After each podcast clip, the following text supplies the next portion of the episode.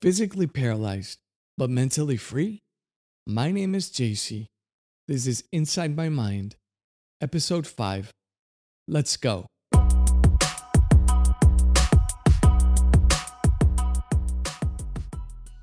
I have decided to go a little deeper today. What makes you so valuable?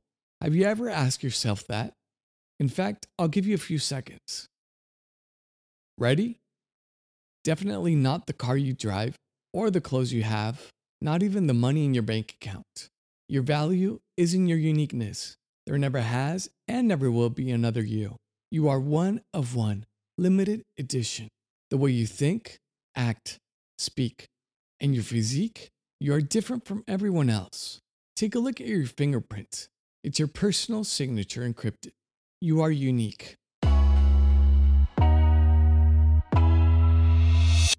As a human, you possess something very special dignity.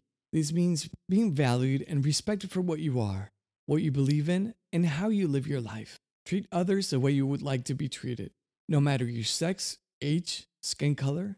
Who are we to judge anyone? It doesn't matter if you're insecure and lack confidence. No one should criticize, but instead build you up.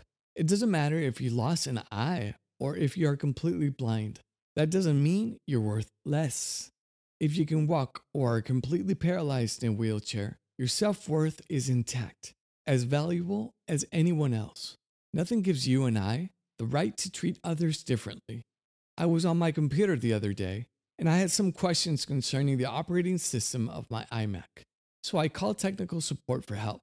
A very nice lady named Diana answered my call and began to ask me a series of questions to find a quick solution to my needs. As we were talking over the phone, she obviously had not a single clue that the person she was talking with had experienced a near death accident at the age of 16. She had no clue.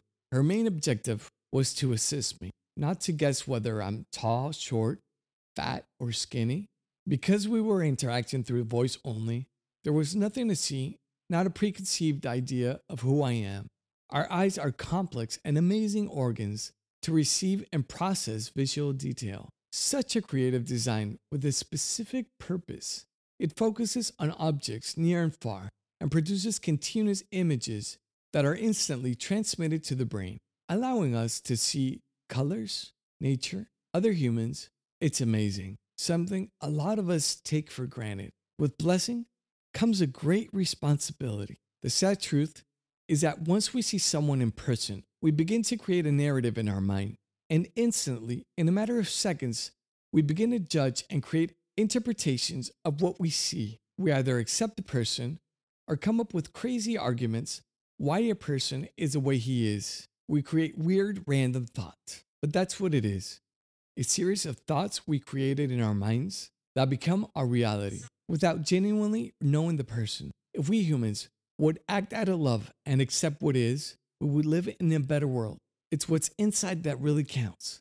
Inside our hearts, inside our minds. But the instant we see someone, we create stories, especially if the person we see looks anything different than what many consider to be normal. In this case, someone physically handicapped like me. Things get interesting. A series of thought invade our mind, some of curiosity, some of empathy, and many feeling sorry for that person. Did you know people who have faced severe challenges, physical and emotional, are some of the strongest and resilient people I know? Some do give up and throw in the towel. They feel overwhelmed and incapable of moving forward. But most I know are some of the toughest, mentally strong individuals. Let's learn to see with eyes of love instead of judging others. We all face challenges in life, and we each respond different. We are all humans and deserve respect. There is a wise saying love your neighbor as yourself, and treat others the way you want to be treated. When I say the word disability, what is the first thought that pops on your mind? I bet I know what you thought of. And the thought of someone disabled, in the most part, is not the prettiest. We think about pain and suffering, and we feel awkward inside. We will talk about that the next episode. Let's practice using our eyes for the purpose they were created. What is your opinion? Send me a voice message through the Anchor app. You can also send me a contribution under the support button. Listen on Spotify, Apple Podcast, like, follow, comment, and subscribe. I will drop the links in the description.